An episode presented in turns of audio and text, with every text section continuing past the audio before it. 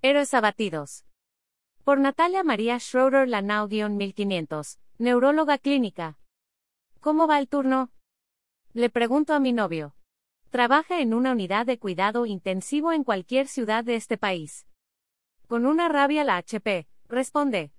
No es usual en él tener rabia, es bastante tranquilo por naturaleza y aunque pasen mil cosas, es muy raro que se descompense. No tenemos relajantes musculares, no tenemos medazolam, llegó un infartado y no hay con qué trombolizar. Pedí un equipo para pasar un catéter, pero no puedo pasarlo, porque no hay ni batas ni guantes estériles. No hay nutrición enteral. La mitad del personal está incapacitado. Apenas son las seis de la tarde y siguen llegando pacientes. Creo que esta noche se va a llenar la unidad. No estoy haciendo un retrato inventado de nuestra realidad, como suelo hacer a veces. Esto es lo que de verdad sucede, no solo en el turno de anoche en una unidad de cuidado intensivo real, de una ciudad real, pero que no nombraré, sino en muchísimas unidades de cuidado intensivo de nuestro bello y amado país. Anoche, después de hablar con mi novio, me preguntaba, ¿cuántas unidades tendrán este mismo problema u otros más graves en este mismo instante? ¿Cómo harán para funcionar sin tener equipos de protección personal completos, sin el número adecuado de médicos, enfermeras o terapeutas? Porque además de los insumos a estas alturas la pandemia se ha llevado buena parte del personal, ya sea por enfermedad o por muerte. ¿Cuántos servicios de urgencia se estaban preparando anoche para enfrentar solo con voluntad, valentía y berraquera pero sin insumos, sin caretas, sin batas antifluido y solo con un tapabocas N95? Por cierto, ya reutilizado cinco veces, el ingreso de cientos de pacientes con múltiples enfermedades. ¿Cuántos más se preparaban para llegar hoy lunes a llamar o a atender pacientes furiosos, angustiados, desesperados, impacientes, que llevan meses esperando una cita, un medicamento, un consejo, un concepto que no llega porque por la pandemia todos los servicios y atenciones se han retrasado? También me preguntaba, ¿qué pensarán las familias de todos los trabajadores de la salud que han muerto hasta el día de hoy? viendo que no se respetan los protocolos de seguridad en ninguna parte? ¿Qué reflexión tendrán al ver los mensajes contradictorios que lanza el gobierno para la reactivación de la economía, y al mismo tiempo recomienda quedarse en la casa, que invita a salir a comprar como locos pero también a cuidarse, que hace énfasis en mantener el distanciamiento social pero no hace nada al ver que los restaurantes y los centros comerciales están atestados de gente? ¿Qué sentirán al ver que la vida siguió sin sus seres queridos y que además, a nadie le importó porque de todas formas salieron, se mezclaron, rumbearon, bailaron, tomaron tragos, se infectaron y después llegaron a exigir que otro más, ¿qué más da?, los atendiera y les curara los males derivados de su inconsciencia?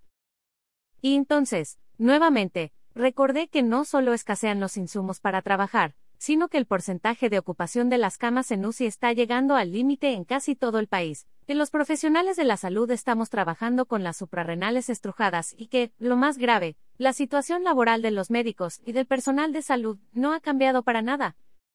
Seguimos recibiendo espaldarazos y felicitaciones en medios de comunicación y redes sociales, nos siguen reconociendo como los héroes de bata blanca, que armados con el escudo de la vocación, que para muchos es casi un apostolado, salimos a dar una batalla diaria en una guerra que hasta el momento va ganando el virus.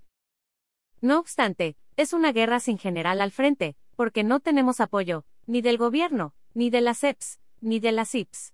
Nuestra única bandera es el juramento que alguna vez hicimos. Y entonces me pregunté, ¿qué tiene que pasar, para que por fin despertemos?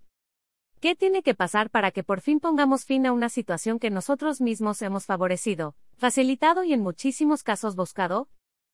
¿Por qué permitimos que nos infundan miedo y terror, amenazándonos con despidos y haciéndonos creer que protestar es ilegal, en vez de unirnos y exigir lo que por derecho nos pertenece? ¿Es que acaso no estamos cansados de que nos deban meses y meses de sueldo por un trabajo que ya realizamos? No estamos hasta la coronilla de que nuestros empleadores manejen nuestras tarifas, nuestros horarios, nuestro tiempo y nuestra vida a su antojo. ¿Cuántos médicos o profesionales de salud pueden decir que se sienten satisfechos con el sueldo que ganan, con las vacaciones que pueden darse, con la libertad de manejar el tiempo a su antojo? ¿Cuántos están libres de deudas? ¿Cuántos podrán pensionarse con una pensión decente? ¿Qué médico se siente libre de pecado, y ha podido dedicar a su familia o a lo que le gusta y apasiona, aparte de la medicina, claro está, el tiempo que le dedica a su trabajo? Sí, sí los hay. Pero son muy pocos. Se los aseguro. No confundamos el heroísmo ni la vocación con sacrificio. No confundamos el deber con el abuso. No confundamos el trabajo con la esclavitud. No confundamos el heroísmo con la tontería. Ahora más que nunca, es hora de unificar fuerza, conocimiento, inteligencia y razón. Ahora más que nunca es el momento de ser héroes, héroes para nosotros, para nuestros hijos, nuestros cónyuges, parejas, padres, familia. ¿Cómo podemos ayudar a los demás si no nos ayudamos a nosotros mismos? ¿Cómo podemos ser sanadores si estamos enfermos? Dejemos de ser héroes abatidos. Seamos héroes triunfantes. Héroes de verdad.